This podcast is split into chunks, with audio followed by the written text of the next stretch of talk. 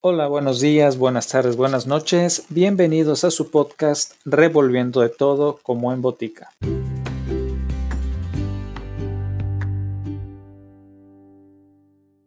En este episodio continuamos con el manifiesto Yuna Bomber. Acompáñenme. Algunos principios de la historia. 99. Pensad en la historia como la suma de dos componentes, uno errático que consiste en eventos inapreciables que siguen una norma no discernible y un componente regular que consiste en tendencias históricas de periodos largos. Aquí estamos interesados en estas últimas. 100. Primer principio. Si se hace un pequeño cambio que afecte a una tendencia histórica de periodo largo, entonces el efecto del cambio será casi siempre transitorio. La tendencia pronto retrocederá a su estado original. Ejemplo, un movimiento de reforma designado para limpiar la corrupción política en una sociedad raramente tendrá más que un efecto de duración corto. Tarde o temprano, los reformistas se relajarán y la corrupción se deslizará otra vez dentro. El nivel de corrupción política en una sociedad dada tiende a permanecer constante o cambia de espacio solo con la evolución de la sociedad.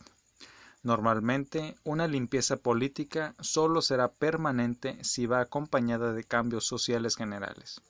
Un pequeño cambio en la sociedad no será suficiente. Si un pequeño cambio en una tendencia histórica de periodo largo se presenta como permanente, es solo porque el cambio actúa en la dirección con que la tendencia se estaba moviendo de antemano. Así, la tendencia no se ve alterada, pero sí empujada socialmente un paso adelante. 101. El primer principio es casi una tautología. Si una tendencia no fuera estable con respecto a pequeños cambios, vagaría al azar antes que seguir una dirección definida. En otras palabras, no sería una tendencia de periodo largo. 102. Segundo principio. Si se hace un cambio que es lo suficientemente grande como para alterar permanentemente una tendencia histórica de periodo largo, eso alterará la sociedad en su conjunto.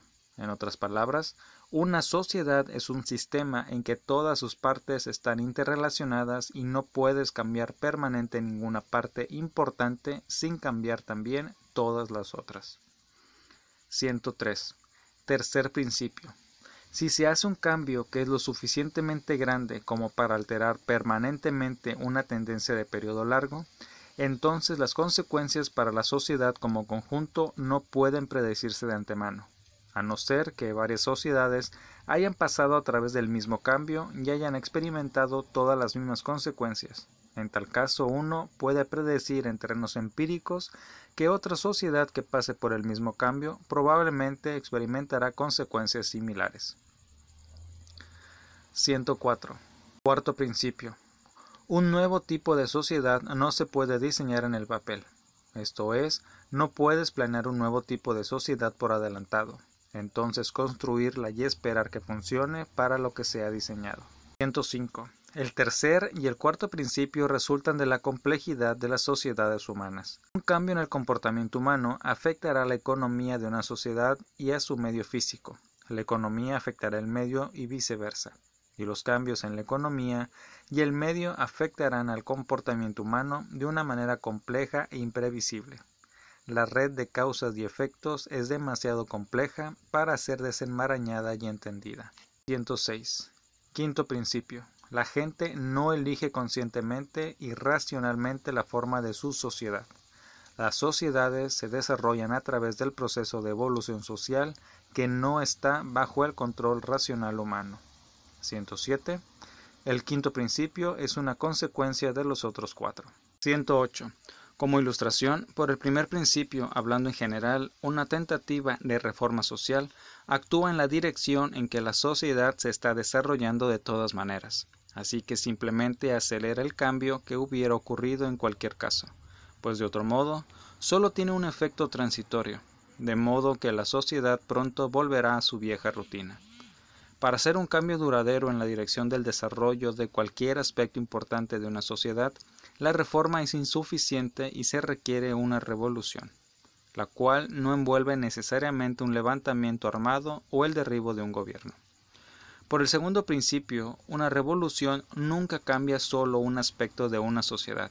Y por el tercer principio, el cambio que ocurre no hubiera sido esperado o deseado por los revolucionarios. Por el cuarto principio, cuando los revolucionarios o utópicos organizan una nueva clase de sociedad, nunca funciona como la planearon. 109. La Revolución Americana no nos proporciona un contraejemplo. La Revolución Americana no fue una revolución en nuestro sentido de la palabra, sino una guerra de independencia seguida más bien de una reforma política de mucha extensión. Los padres fundadores no cambiaron la dirección del desarrollo de la sociedad americana. Tampoco aspiraron a hacerlo. Solo liberaron el desarrollo de la sociedad americana del efecto retardante del gobierno británico. Su reforma política no cambió ninguna tendencia básica, solo impulsó la cultura política americana a lo largo de su dirección natural de desarrollo. La sociedad británica, de la cual la sociedad americana era un retoño, se estuvo moviendo bastante tiempo en la dirección de la democracia representativa. Y antes de la Guerra de la Independencia, los americanos estaban ya practicando en un grado significativo esta en las asambleas de las colonias. El sistema político establecido por la Constitución fue modelado en el sistema británico, y en las asambleas coloniales, con mayor alteración para estar seguro, no hay duda de que los padres fundadores tuvieron un escalón importante, pero era un escalón a lo largo del camino que el mundo de habla inglesa estaba ya haciendo. La prueba es que Gran Bretaña y sus colonias, que estaban pobladas predominantemente por gente de descendencia británica, terminaron con sistemas de democracia representativa esencialmente similares a los Estados Unidos. Si los padres fundadores hubieran perdido su valor y hubieran rechazado la firma de la Declaración de Independencia, nuestra forma de vida hoy no hubiera sido significativamente diferente. Igual hubiéramos tenido algunos lazos más estrechos con Gran Bretaña y hubiéramos tenido Parlamento y Primer Ministro en vez de Congreso y Presidente. Ningún gran cambio. Así, la Revolución Americana no nos proporciona un contraejemplo para nuestros principios, pero sí una buena ilustración de ellos. 110. No obstante, uno tiene que usar el sentido común en la aplicación de los principios. Están expresados en un lenguaje impreciso que permite amplitud para la interpretación y se pueden encontrar excepciones a ellos. Así que los presentamos no como normas inviolables, sino como reglas sencillas, o guías para pensar que pueden proporcionar un antídoto parcial a las ideas ingenuas acerca del futuro de la sociedad. Los principios deben estar constantemente en la mente, y cuando quiera que uno alcance una conclusión que entre en conflicto con ellos, uno debe reexaminar cuidadosamente su pensamiento y solo retener la conclusión si tiene buenas y sólidas razones para hacerlo. Eso fue todo por hoy. Gracias por acompañarme. Hasta el próximo episodio.